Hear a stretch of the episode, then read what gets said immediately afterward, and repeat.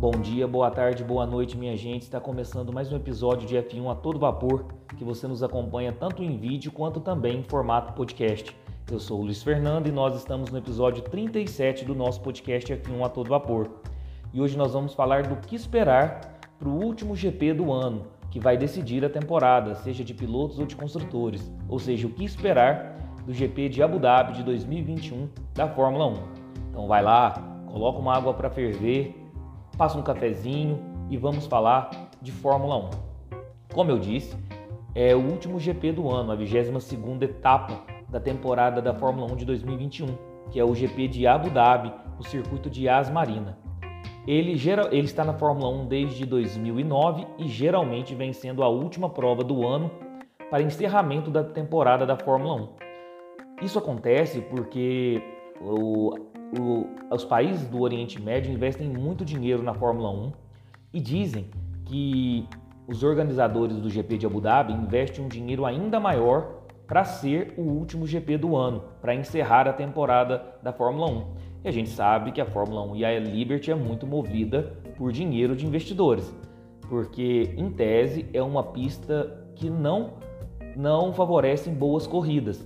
Então, ela decidir o campeonato, ou seja, ela ser o último GP, não é interessante. Mas a Liberty e a Fórmula 1 é, priorizam muito a questão do investimento, a questão do dinheiro. Então, nós já, já tem vários anos que Abu Dhabi é o último GP do ano da Fórmula 1 por investir mais dinheiro aí para ter esse, essa regalia.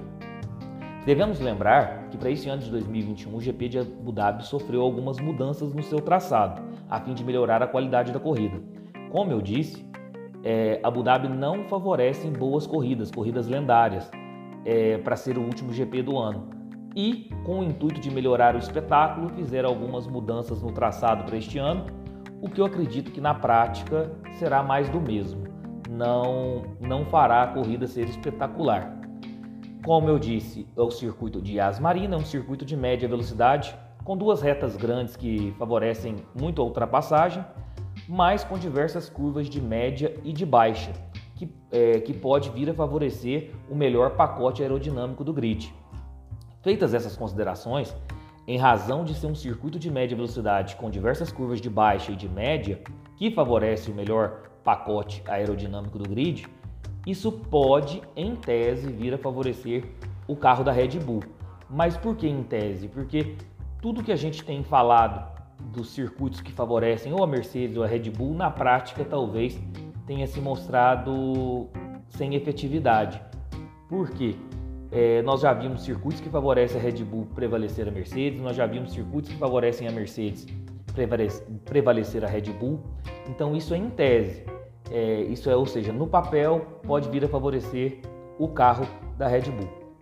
Vamos lá, é o circuito de As Marina, com uma extensão de 5.281 metros, serão 58 voltas, perfazendo uma distância total de 306,183 quilômetros serão 16 curvas no traçado e dois pontos de DRS. O maior vencedor do GP de Abu Dhabi é Lewis Hamilton, com 5 vitórias, e a equipe mais vencedora é a Mercedes, com 6 vitórias. A volta mais rápida de Lewis Hamilton foi em 2019, com 1:39.283, e a pole mais rápida também de Lewis Hamilton em 2019, com 1:34.779. É, essa questão da volta mais rápida e a pole mais rápida é só para fins estatísticos, porque como nós tivemos alteração do traçado, serão novas voltas rápidas e novas poles rápidas, porque altera-se o traçado, então não serão os mesmos números. Vamos falar um pouquinho agora do que aconteceu na última corrida do GP de Abu Dhabi em 2020. O campeonato já estava decidido, Hamilton havia voltado da, da, é, da Covid-19, né? O Hamilton foi contraído pelo coronavírus e havia voltado aí para o GP de Abu Dhabi. Tivemos uma pole position de Max Verstappen e já a corrida, Verstappen foi totalmente dominante, vencendo a prova de ponta a ponta, sem nenhuma ameaça das Mercedes durante toda a prova. Então tivemos o seguinte resultado: o vencedor Max Verstappen, em segundo lugar Valtteri Bottas, em terceiro lugar Lewis Hamilton. A volta mais rápida de Daniel Ricardo 1:40.926. Vamos falar aí dos últimos vencedores do GP de Abu Dhabi. Como eu disse, 2020 Max Verstappen, 2019 Lewis Hamilton, 2018 Lewis Hamilton, 2017 Valtteri Bottas e 2016 Lewis Hamilton. E agora, o que esperar para o GP de Abu Dhabi de 2021 da Fórmula 1? Como eu disse, em tese, na teoria, a Red Bull vem muito forte por ter o melhor pacote aerodinâmico do grid e esse circuito favorece isso. No entanto, eu não acredito que a diferença seja muito grande para a Mercedes. Eu acredito que a Mercedes venha colado aí na Red Bull, vem com a faca nos dentes, porque é uma corrida que decide o campeonato, tanto de pilotos como de construtores, e também tem essa, essa questão aí do novo motor apimentado da Mercedes, que pode surpreender aí durante a corrida.